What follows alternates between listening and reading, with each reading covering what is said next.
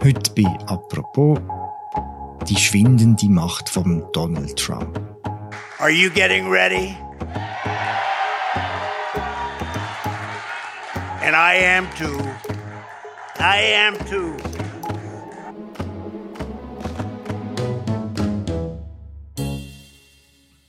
Sein Twitter-Konto hat er wieder.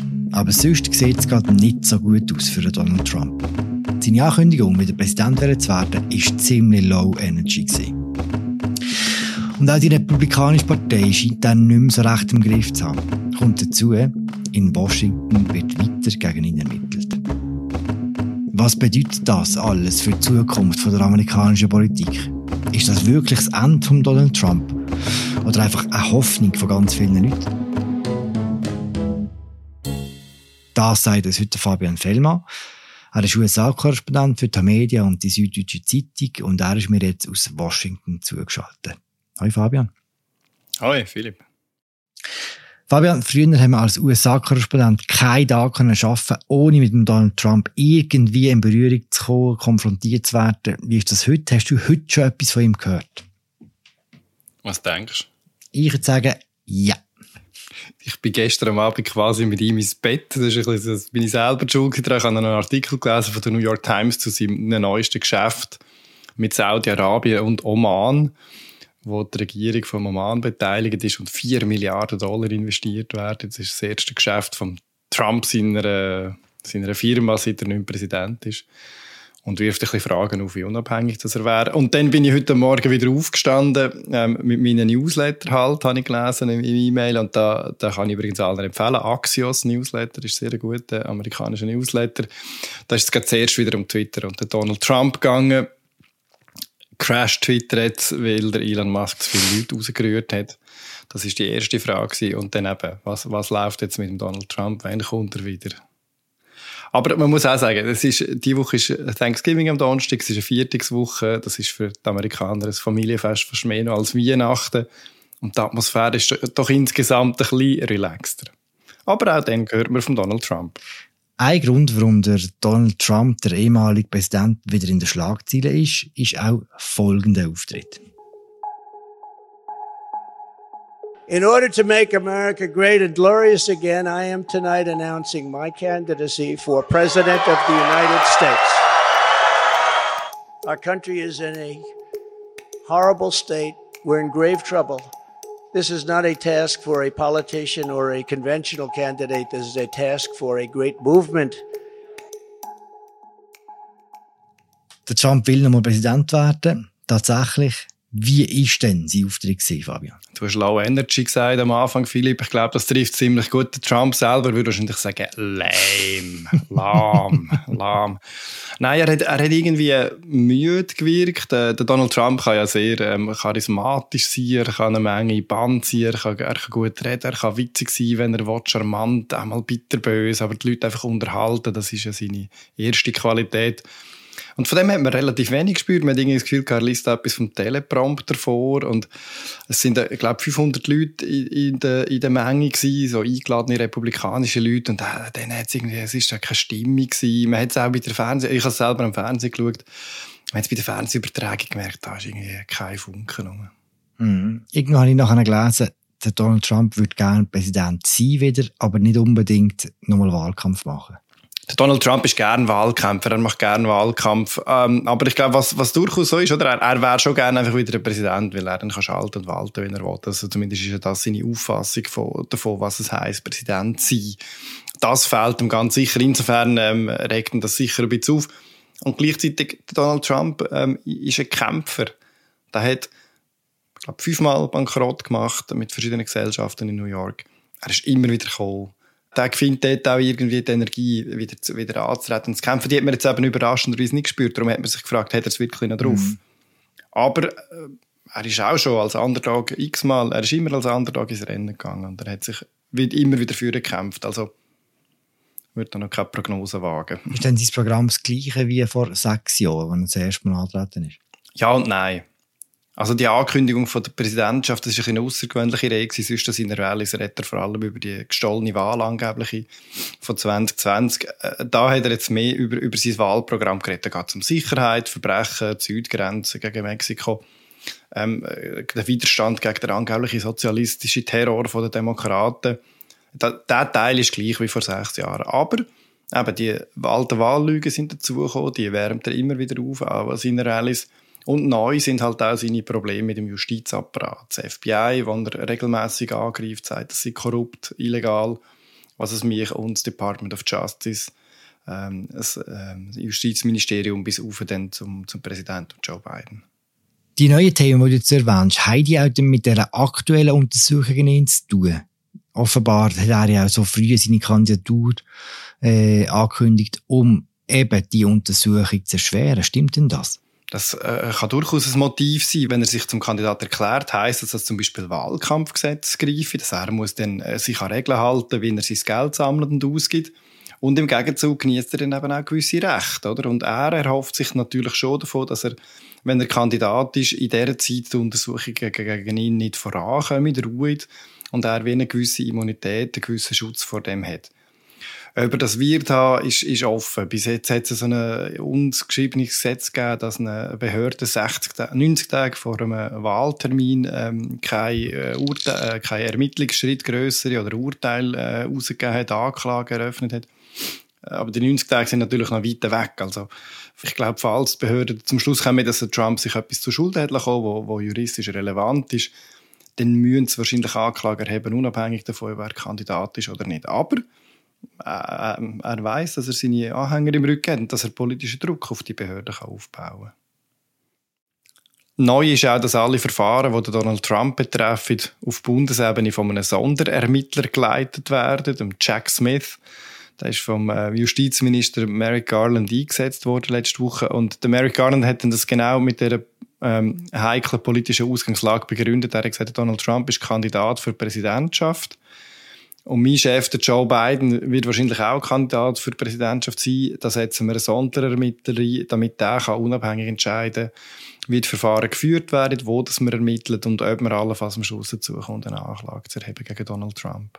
Welche Untersuchung steht denn momentan im Fokus? Im Fokus steht im Moment die Untersuchung zu Mar-a-Lago und zum 6. Januar. Bei Mar-a-Lago sind die Hinweise am konkretesten darauf, dass Donald Trump selber sich etwas zu Schulden hat und gewusst hat, dass er etwas gemacht hat, was er nicht darf. Ähm, dort kann man ihm das wahrscheinlich am, am besten beweisen. Man muss ja dann bis zum Schluss wirklich äh, klar und zweifellos darlegen, dass Donald Trump persönlich etwas gemacht hat, was er nicht hat dürfen. Und, und dort ist die Chance am grössten. Bei der anderen Untersuchung äh, zum 6. Januar geht es aber um mehr, weil, weil dort äh, wird ihm, könnte ihm vorgeworfen werden, dass er gegen die Verfassungsordnung geputscht hat von den Vereinigten Staaten. Aber dort ist es auch sehr viel schwieriger, die ganze Befehlskette bis präzise zu ihm zurückzuverfolgen, um ihm das ganz klar nachzuweisen. Man geht davon aus, dass die Untersuchung der eine Teil vom Grund ist, warum er seine Präsidentschaftskandidatur jetzt schon angekündigt hat. Der andere Teil der hängt mit den Midterms zusammen, mit den Kongresswahlen, wo ja viele Kandidaten vom Trump verloren haben. Wie genau hängt denn das zusammen, dass er jetzt wieder Präsident will werden und das schon sagt und dass er die Wahlen verloren hat? Ich glaube, Donald Trump hat schon vor diesen Midterm-Wahlen, bevor das Resultat bekannt worden ist, geplant jetzt seine Kandidatur anzukündigen, möglichst früh den Wahlkampf wieder zu eröffnen. Aber das Resultat von diesen Midterms hat ihn fast gezwungen, das zu machen. Er hat gar keine andere Wahl mehr gehabt weil die Republikaner haben eigentlich gemäß vielen Umfragen äh, eine rote Welle sich erhofft, dass ganz, ganz viele Republikaner gewählt würden und sie die Mehrheit im Repräsentantenhaus und im Senat sofort würden holen. Passiert ist eine sehr knappe Mehrheit im Repräsentantenhaus und der Senat äh, behaltet Demokraten die Mehrheit. Also die rote Welle ist nicht gekommen und für das wird Donald Trump verantwortlich gemacht. Er hat persönlich dafür gesorgt, dass extreme Kandidaten aufgestellt worden sind, die nachher bei den Wählern eben gescheitert sind. Und also ist er jetzt in der Defensive und, und die Ankündigung von seiner Kandidatur ist die Antwort darauf. Er geht wieder in Angriff über, er sagt wieder, was er will, statt sich zu rechtfertigen für das miese Wahlresultat. Wie groß ist denn der Druck in der Republikanischen Partei auf ihn nach, nach, nach diesen Wahlen? Ich habe das Gefühl, der ist riesig. Ähm, nach außen sehen wir nur einen kleinen Teil davon, aber es gibt so Anzeichen. Also, im Senat zum Beispiel hat sich bis jetzt nur ein Senator deutlich hinter Trump seine Kandidatur gestellt die Mehrheit wartet ab. Der Texaner Rick Perry, der ist ein langjähriger Senator, hat, äh, ein Republikaner, hat gesagt, ja, also, wir sollen zuerst mal alle zeigen, was denn zu bieten hat. Trump wie alle anderen auch. Vielleicht käme der DeSantis, vielleicht der, der, der, der Gouverneur von Florida. Vielleicht käme, käme ja noch jemand ganz anderes. Also er wartet zuerst mal ab. Und das zeigt schon, dass, dass, hinter der, dass viele in der Republikanischen Partei froh wären, wenn sie den Trump endlich los wären, dass sie ihn als, als Belastung sehen dass sie jetzt auch ein, Fenster sehen, das es möglich macht, ihn endlich loszuwerden, ihn rauszurühren. Dass sie aber noch nicht so sicher sind, ob das Fenster offen genug ist, ob es gross genug ist und ob es der Trump nicht einfach wieder zuschlägt und alle überrollt. Und Geldgeber offenbar warten auch noch viele ab, scharen sich noch nicht hinter Trump. Da wird man jetzt dann in den nächsten Wochen noch mal nicht sehen, wie das Kräftemessen ausgeht. Du hast Ron DeSantis erwähnt, der Gouverneur von Florida. Ist er der ernsthafteste Konkurrent von Donald Trump? Jetzt unmittelbar nach den Midterms schon. Er hat deutlich seine, seine Wiederwahl als Gouverneur von Florida gewonnen. Er, er hat Florida ähm, deutlich als, als konservativer Staat wieder positioniert. Er hat eine skrupellose, aber geschickte Kampagne betrieben, indem dass er äh, Migranten ähm, einfach in den Norden geflogen hat, auf, auf irgendwelche Inseln. Und äh, ihm gilt jetzt Medienaufmerksamkeit. New York Post, das ist so ein Trump-Boulevardblatt, Revolverblatt aus New York, hat, hat, ähm, hat auf, der, auf der Frontseite nach der Wahl geschrieben, der DeSantis, das ist unsere Zukunft. Hm. Das hat der Trump tief drauf und, und das ist auch wieder eine Umfrage so, dass der DeSantis immer an zweiter Stelle steht. Der hält sich bis jetzt zurück, er kann ja jetzt abwarten und mal schauen, was läuft. Geld gesammelt hat er, ähm, Kontakt geknüpft hat er, äh, der ist parat, wenn, wenn, wenn er sieht, dass es eine Gelegenheit gibt, ist der parat zum kommen. Es gibt aber auch noch weitere Leute. Ähm, der, der Gouverneur von Virginia, der Glenn Youngkin, ist so einer, wo, wo auch Kontakt geknüpft hat. Der ist erst frisch gewählt worden, ist noch ein bisschen, also ein bisschen frisch in der Politik. Ähm, aber der, der streckt Fühler auch überall aus. Und, und so gibt es mehrere Leute, die jetzt im Moment ihre Chancen abchecken, Kontakt knüpfen, mal Geld sammeln, ihre, ihre Organisation parat machen, dass sie dann können ins Rennen kommen, falls sie eine Chance sehen. Wie groß wäre denn der Unterschied zwischen einem Trump und einem DeSantis? Inhaltlich, politisch? Boah, das ist schwierig zu sagen. Ähm, der DeSantis ist zum Teil ein bisschen unfassbar. Was man von ihm weiß, ist, dass er ähm, also in Sachen Grenzen, in Sachen, eben, wie man mit Migranten umgeht, ist er, ist er ganz auf der Linie von Trump. Er hat auch äh, rechtlich sehr fragwürdige Sachen gemacht. Er hat zum Beispiel äh, so eine Wahlpolizei ähm, ins Leben gerufen, die dann Leute verhaften, äh, ehemalige Kriminelle, die abgestimmt haben, wo die Behörden gesagt haben, dürfen abstimmen, aber sie hätten offenbar nicht dürfen. Da ist irgendein Fehler passiert. Er hat die Leute dann mit einer Spezialpolizei verhaften und vor der Kamera vorführen. Also das, das, das zeigt er schon auch ein sehr problematisches Verständnis vom Rechtsstaat. Er ist ähm, zweifellos auch ein Populist, wie der Trump ist. Ähm, über die gleiche Bereitschaft zeigt, eben zum Beispiel ähm, gewaltbereite Fans aufzwiegeln. So, das, das kann man jetzt noch nicht, noch nicht sagen. Er hat auch nicht das gleiche Charisma wie, wie der Trump. Er hat, nicht die, er hat nicht die gleiche Aura wie der Trump. Bis jetzt, er ist aber auch erst 44, da kann noch viel passieren. Mhm, ein Jungspund. Bis jetzt haben wir immer das Gefühl gehabt, seit Donald Trump das erste Mal die Präsidentschaft gewonnen hat, tut sich die Republikanische Partei und ihre Vertreterinnen und Vertreter vor ihm in Staub werfen. Egal, was er sagt, alles wird gemacht für ihn. Jetzt spürt man plötzlich so einen Widerstandsgeist. Wie ernst muss man den Geist nehmen? Wie ernst muss man den Widerstand nehmen?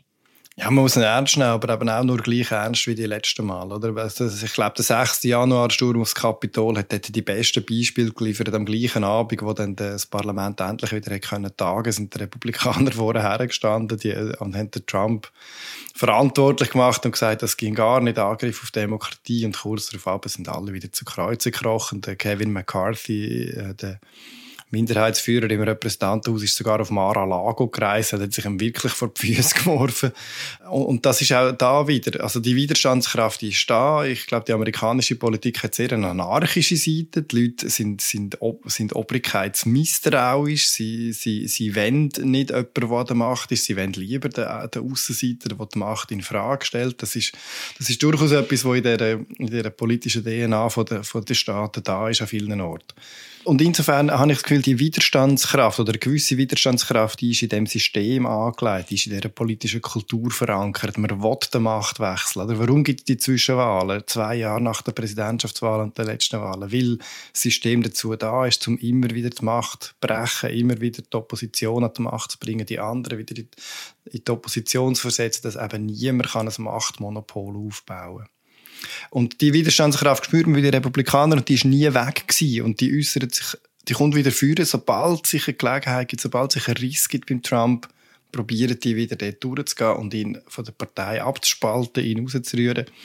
Aber sie probieren es auch nur bis zu einem gewissen Punkt. Wenn sie das Gefühl haben, dass ihre politische Karriere darunter leiden dann werfen sie sich wieder dem Trump vor die Füße. Glaubst du nur, dass wir im Moment tatsächlich den Anfang vom Niedergang von Donald Trump erleben?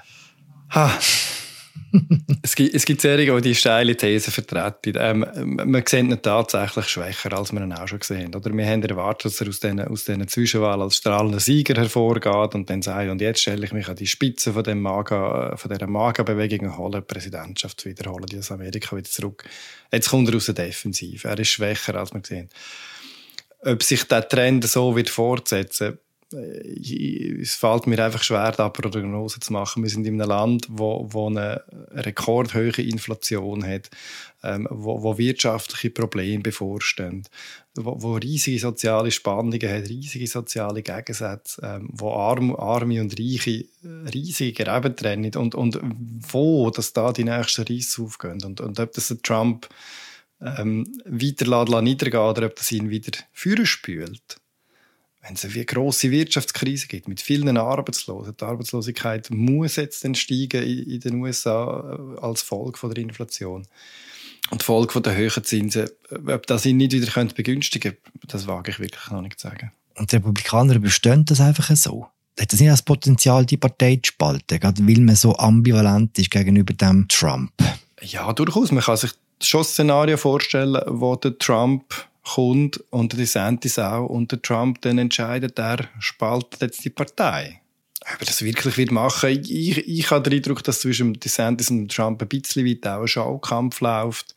Dass DeSantis ist im Trump sitzen und Trump will an der Macht bleiben, aber ich kann, kann mir vorstellen, dass er auch könnte damit leben wenn der DeSantis an die Macht kommt, solange es nicht wieder ein Demokrat ist. Der DeSantis würde Trump schützen. Der DeSantis würde schauen, dass dem Trump seine Justizprobleme möglichst nicht gross wären. Oder? Ein Demokrat hingegen würde dafür sorgen, dass Trump möglichst viele Probleme hat. Ob das seine Interessen oder sein Ego den Vorrang haben, letztlich weiß ich nicht. Die Frage ist am Schluss die, oder spielt es überhaupt eine Rolle, ob der Trump selber wieder an die Macht kommt oder nicht, wenn er und das, was er vertritt, sich so tief auch in die ganze amerikanische Gesellschaft hineingefressen hat. Weil das geht ja nicht mehr weg, haben wir das Gefühl. Nein, ein Teil geht nicht mehr weg, aber ähm, wenn wir da eine positive Lesart von diesen Midterms reinbringen, dann sieht man eben doch, dass ähm, sowohl die Wählerschaft als auch das politische System eben darauf wirkt, dass sich das gleich wieder ein bisschen abschwächt und, und normiert und, und, und die, die, die übelsten Extremisten sind nicht gewählt worden. Ähm, an, an, den entscheidenden Posten in, de, in den Staaten, in den Bundesstaaten sind nicht Leute gewählt worden, die die Wahlen manipulieren damit Donald Trump in Zukunft immer gewinnt. Demokratie hat, ist tatsächlich gestärkt worden bei diesen Zwischenwahlen. Und, und, und ja, das Gedankengut ist da, das Gedankengut wird auch da bleiben. Die USA sind ein sehr gespaltenes Land. Ähm, man ist erst dran, die, die Geschichte von der, von der vom Rassismus und von der, von der Rass, äh, Rassendiskriminierung aufzuarbeiten. Man hat neue Migranten, die kommen, wo man muss integrieren muss. Es ist viel nur auf die Wirtschaft ausgerichtet und, und, und die soziale Entwicklung kommt, kommt zu kurz, gerade für, für, ähm, für Leute, die am, am unteren Ende von der Einkommensschwelle sind, ist das Leben da sehr, sehr hart. Und solange, solange die Amerikaner mit, mit diesen Problemen sich umspielen, wird es halt auch so, so Auswüchse geben, so Gedankengut, wo wo man, wo man eigentlich nicht gut heißen kann und, und äh, wird es nicht weggehen. Gleichzeitig, ich hoffe, dass sich damit, dass die Amerikaner in den Spiegel geschaut haben, gemerkt, dass sie nicht die Leute sind, die der Trump ihnen immer gesagt haben, dass sie sie gibt. Danke, Fabian. Danke dir. Das war sie, unsere aktuelle Folge von «Apropos». Heute zum Donald Trump. Für alle, die noch mehr wissen, denen empfehle ich herzlich die neueste Ausgabe von Alles klar Amerika, unser Amerika-Podcast. Auch dort geht es um Donald Trump und seine Ambitionen aufs Weiße Haus. Wir hören uns morgen wieder. Ciao zusammen.